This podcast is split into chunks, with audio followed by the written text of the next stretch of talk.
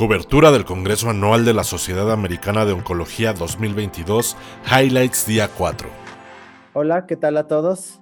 Soy el doctor David Heredia, soy adscrito al Departamento de Tumores Torácicos en el Instituto Nacional de Cancerología y yo les voy a platicar sobre lo que del día 4 de ASCO, lo que a mi consideración es eh, importante. El día de hoy vamos a platicar sobre lo que se habló sobre los tumores ginecológicos, tumores de gastrointestinales, sistema nervioso central y algunos y uno de pulmón.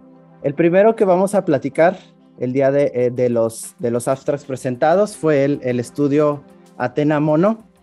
Este estudio es un estudio aleatorizado, doble ciego, fase 3, que evalúa la monoterapia de rucaparib versus placebo como una terapia de mantenimiento seguido de la, una primera línea de platino basado en una quimioterapia basada en platino en cáncer de ovario. Este es el brazo que, que, evalúa la monoterapia, ya que hay otro brazo que evalúa el tratamiento con nivolumab. Entonces, después sabemos que los inhibidores de PARP han demostrado su eficacia en primera línea como terapia de mantenimiento en los pacientes con cáncer de ovario. Esto ha sido pues para otros inhibidores PARP como lo es el, el olaparib. Y pues este estudio evalúa, el Atena evalúa rucaparib, eh, es muy similar a los estudios previos. Importante en este estudio incluían los pacientes con mutaciones de BRCA o otra evidencia de deficiencia de la recombinación homóloga, homóloga o características clínicas de alto riesgo como lo fue la enfermedad residual. Los pacientes incluidos fueron los pacientes con cáncer de ovario etapa clínica 3-4 de alto riesgo que completaron una, una cirugía citorreductora, recibieron de 4 a 8 ciclos de una primera línea basada en platino, se permitía la quimioterapia con bevacizumab y que aquellos que tuvieron respuesta fueron aleatorizados a recibir rucapariba una dosis de 600 miligramos cada 12 horas o placebo. Importante, las pacientes fueron estratificadas de acuerdo al, al estado de la, la, deficiencia de la recombinación homóloga, el, la enfermedad residual después de la quimioterapia y los objetivos evaluados en este estudio fueron la supervivencia libre de progresión medida por el investigador y estratificada en la población de la deficiencia de la recombinación homóloga, ya sea alteraciones o mutaciones de BRCA o BRCA eh, wild type con pérdida de la heterocigosidad. Y posteriormente, pues eh, estos pacientes eh, también hay unos objetivos secundarios en la población intención a tratar y después la supervivencia libre de progresión por un revisor independiente, una división central independiente. Entonces, los pacientes que tenían mutaciones de BRCA y tenían eh, deficiencia de la recombinación homóloga fueron exploratorios. Los resultados pues fueron 427 pacientes, de ellos el 427 eh, para para rucaparib y 111 para el placebo. Y los resultados en supervivencia pues, fueron positivos inicialmente para los pacientes eh, que tenían eh, deficiencia de la recombinación homóloga de 28.7 contra 11.3 con un HR de 0.47 y para la intención a tratar, que fueron toda la población, independientemente del estado de, de, de las mutaciones, 20.2 meses, versus 9.2 contra placebo, HR de 0.52.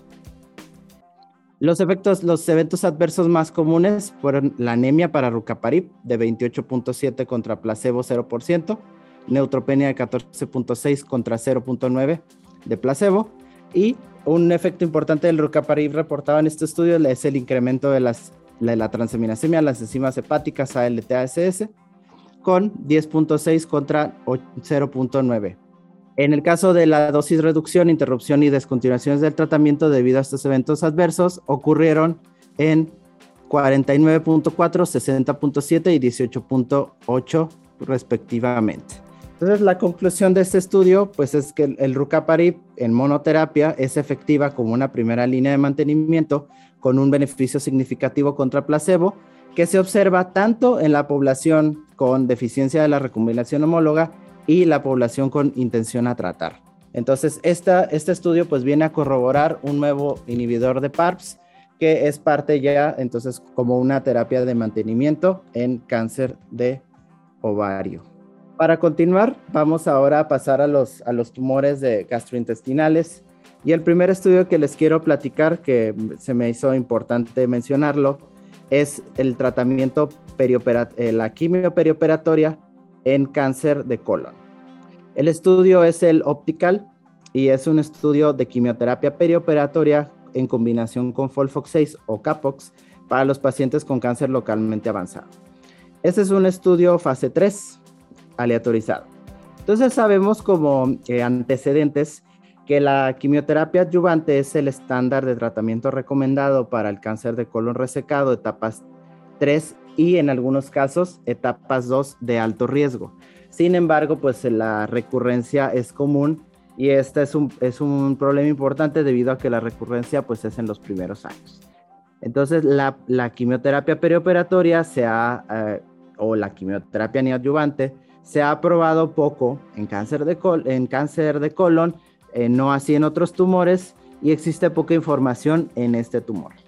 Entonces estos autores, los autores del, estudio optical, evalúan o lo que pretenden en este estudio es evaluar si la quimioterapia perioperatoria puede mejorar los resultados en los pacientes con cáncer de colon localmente avanzado. ¿Cuál es el, diseño del estudio? Los métodos. Fue un estudio multicéntrico, aleatorizado, fase 3, que incluyó 28 pacientes de 28 hospitales de China. Los pacientes incluidos tenían una etapa 3 o una etapa 4 y fueron eh, aleatorizados a recibir eh, la, quimioterapia o el estándar de tratamiento que es la cirugía seguido de la quimio. Los pacientes fueron estratificados por el centro evaluado, la etapa clínica del tumor y la etapa clínica ganglionar. Los pacientes del grupo experimental recibieron tres meses de quimioterapia neoadyuvante con Folfox6 o Capox y posteriormente cirugía y completaron tres meses de quimioterapia adyuvante. El tratamiento del grupo control recibió el estándar, que es la cirugía y quimioterapia adyuvante de acuerdo a la decisión del investigador en relación a los hallazgos patológicos. El objetivo primario fue la enfermedad, la eh, supervivencia libre de enfermedad eh, medida por el investigador en la población intención a tratar a tres años. Entonces, ¿cuántos pacientes? Los resultados fueron que incluyó 752 pacientes y aleatorizados al, al, tratamiento. 744 fueron elegibles. Quedaron 371 en el experimental y 373 en el estándar. Y posteriormente a un seguimiento de 32.5 meses, la supervivencia libre de enfermedad a tres años fue de 78.7 en el grupo experimental contra 76.6 en el grupo estándar, con un HR de 0.83. Se encontró una respuesta patológica completa en 26 pacientes, que correspondió al 7% de 371 en el grupo experimental y a 69 de 19 en el grupo eh, que tuvieron una respuesta patológica. Un análisis que hicieron ellos fue el los pacientes que tuvieron una eh, disminución o un downstaging de la, de la etapa patológica encontraron 19% en el grupo experimental comparado con 16 contra 4%, perdón, de los pacientes en el grupo estándar. La supervivencia global a los tres años, o los, la tasa de supervivencia a los tres años fue de 94.9 en el grupo experimental contra 88.6, es decir, el, un HR de 0.47 con una P de 0.2. En el análisis POSOC revelaron que la quimioterapia perioperatoria eh, indujo un incremento en la supervivencia en las pacientes femeninos o las mujeres. Entonces, como conclusiones de este estudio, encontraron que los pacientes con cáncer de colon localmente avanzado, la, la quimioterapia perioperatoria con Folfox o Capbox incrementó la posibilidad de una respuesta patológica, un, una, un downstaging, pero no hubo un beneficio en, su, en supervivencia libre de enfermedad comparada con el tratamiento estándar. Entonces, pues esto se concluye que pues puede ser un enfoque prometedor, sin embargo, pues sin, como ellos mencionan, pues sin un claro beneficio, pero un aumento en las en el downstaging tumoral. Entonces pasamos ahora al, siguiente estudio, es un estudio que es el IMPROVE, también es un estudio que se realizó en, cáncer de colon. Es un estudio que evalúa el panitumumab en combinación de, de Folfiri en pacientes en primera línea con cáncer de colon RAS, BRAF wild type metastásico y bueno, ¿qué sabemos de antecedentes? Pues la inhibición o el tratamiento anti-GFR continuo con Folfiri es un estándar de tratamiento en los pacientes con CARRAS y BRAF wild type. Sin embargo, pues hay algunos, eh, eventualmente los pacientes desarrollan resistencia al, al tratamiento y una limitante importante es la toxicidad, sobre todo una toxicidad dermatológica que puede limitar la eficacia de un tratamiento continuo. Entonces, la racional para este estudio es eh, crear una estrategia de tratamiento intermitente que pudiera reducir la toxicidad y el desarrollo de resistencia. Los métodos de este estudio es un estudio prospectivo, aleatorizado, etiqueta abierta, multicéntrico fase 2. Como mencioné, pacientes no resecados, no tratados con Raspberry RAF wild type y estos pacientes fueron aleatorizados a un brazo control que recibieron y panitumumab de manera continua hasta la progresión. Recibieron ocho ciclos de manera continua y, posteriormente un tratamiento, eh, un intervalo libre de tratamiento, es decir, un periodo de vigilancia. Este periodo se mantuvo hasta la progresión de la enfermedad y posteriormente se inició un nuevo periodo de ocho ciclos de tratamiento este tratamiento o esta estrategia intermitente se continúa hasta la progresión y la evaluación tumoral se realizó cada ocho semanas en ambos grupos. Los pacientes fueron estratificados de acuerdo al centro, al ECOG, así, así recibieron una quimioterapia adyuvante previa a la lateralización del tumor y los sitios metastásicos si presentaban uno o dos o más sitios. El sitio, el objetivo primario de este estudio fue la supervivencia libre de progresión en el tratamiento a un año. Esto es importante. Es decir, porque debido a que los pacientes no recibían tratamiento, esto pues no puede ser considerado como parte de la supervivencia hasta reiniciar el tratamiento. ¿Y qué encontraron ellos? Bueno, los, se evaluaron 137 pacientes, de ellos 69 en el brazo A y 68 en el brazo B. Las características principales, las más o menos el porcentaje o la tasa de entre hombres y mujeres fue similar y la mediana de edad 62 y 66 años. Los pacientes que tuvieron una, en una, un tumor del lado derecho del colon fueron para hombres y mujeres respectivamente de 17 y 15 y eh, como resultados del, del estudio Después de un seguimiento de 18 meses, la supervivencia libre de progresión en el tratamiento fue de, de 12.6 en el brazo A contra 17.6 en el brazo B en un año de tratamiento. Y hablando de porcentajes, a un año la tasa de libre de, de progresión a un año, 51.7 contra 61.3. Las tasas de respuesta similares, 64 contra 56.6 y las toxicidades para el brazo de tratamiento continuo 27 contra el intermitente 13, neutropenia 23 contra 22 y diarrea 13.15.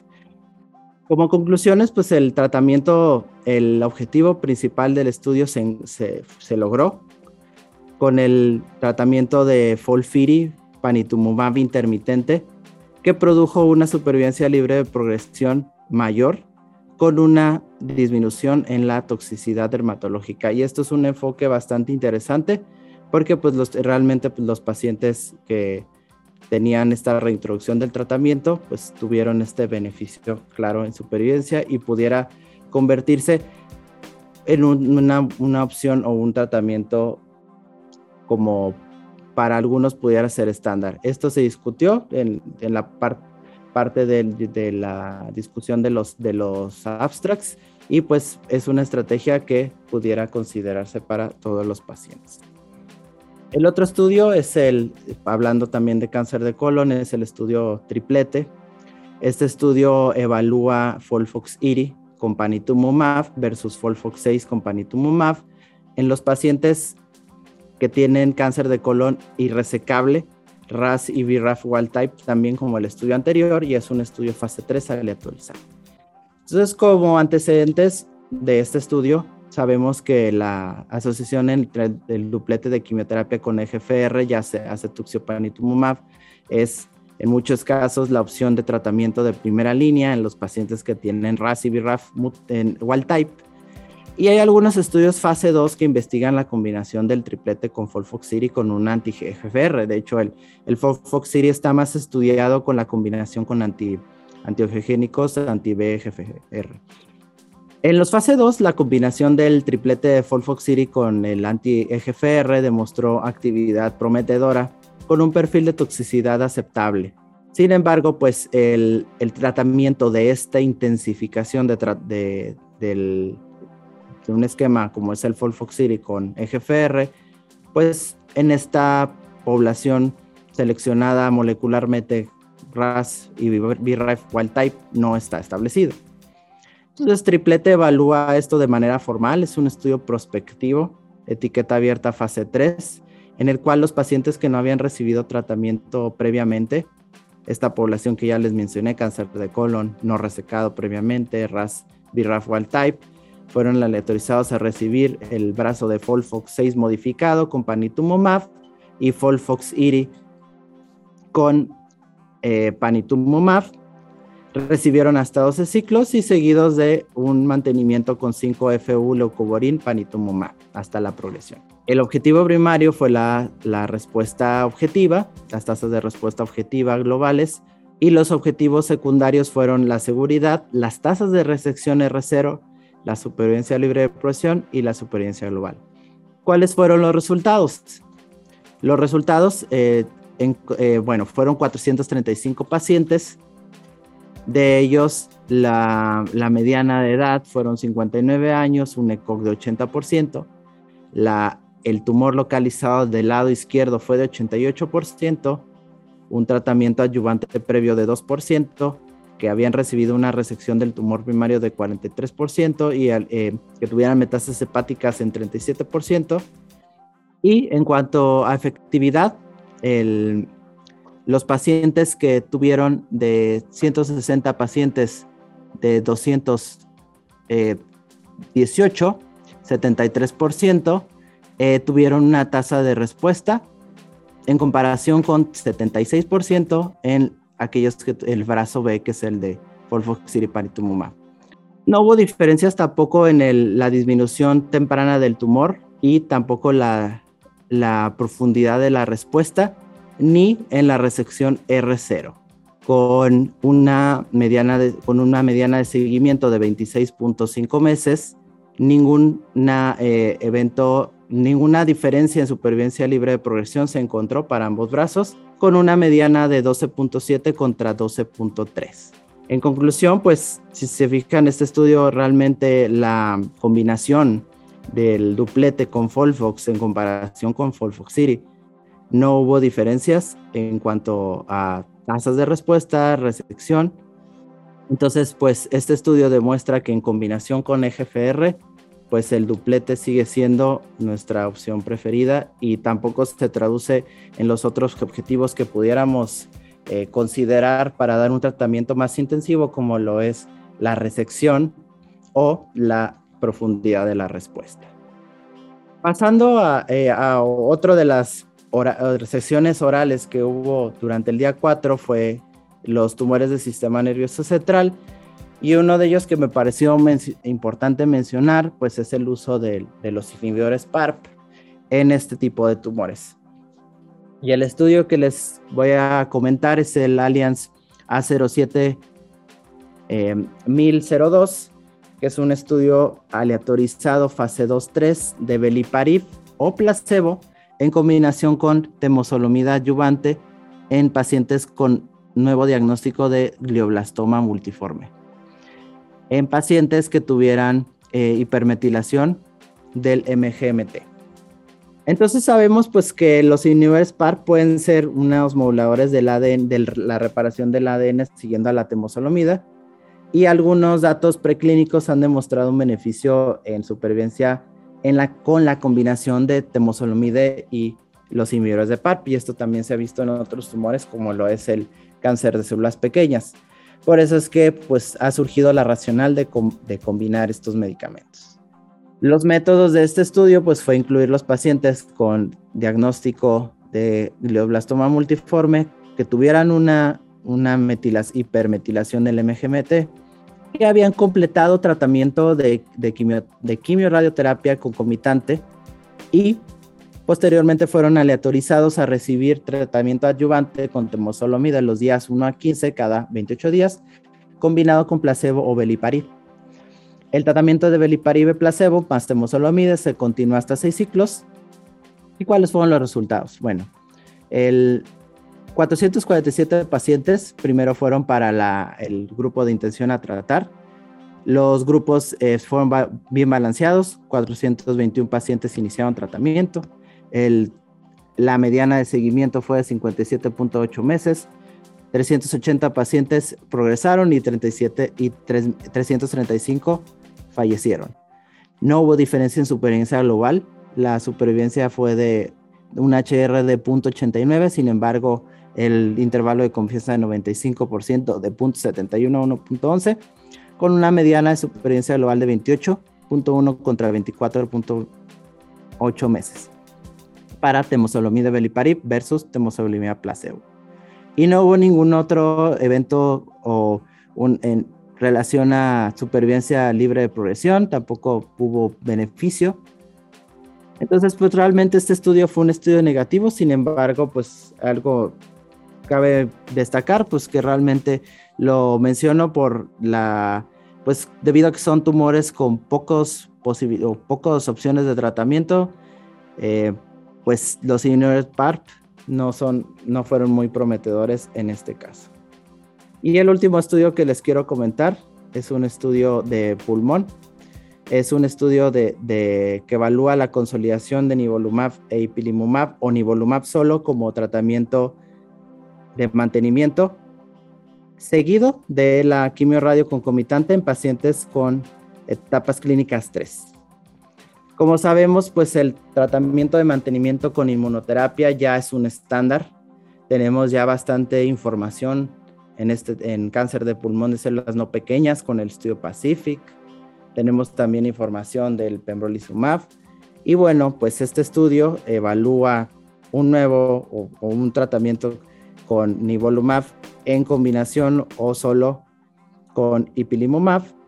Y bueno, ¿cuáles fueron los resultados? El diseño del estudio pues es similar a lo que, a lo que se ha realizado en los estudios de localmente avanzado, que reciben un tratamiento estándar de quimiorradioterapia, un, la quimioterapia estándar de un duplete basado en platino en combinación con radioterapia de 60 a 66.6 grays y estos pacientes que terminaron el tratamiento eran aleatorizados eh, a recibir el, ya sea si, presentaban no progresión de la enfermedad, es decir, enfermedad estable o respuesta parcial o completa, estos eran los pacientes elegibles para el estudio y se aleatorizaban a uno a uno al brazo de limolumab contra un brazo de nivolumab e ipilimumab.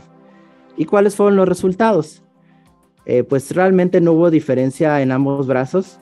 La mediana de seguimiento para el brazo de nivolumab es de 27 meses y para el brazo de nivolumab y pilimumab de 29 meses.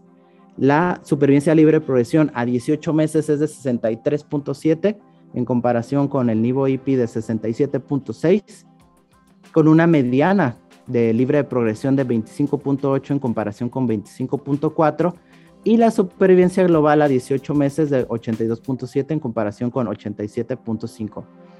La supervivencia global a 24 meses es de 77.7 contra 80.6 y pues obviamente por el seguimiento la mediana de supervivencia global no se alcanza.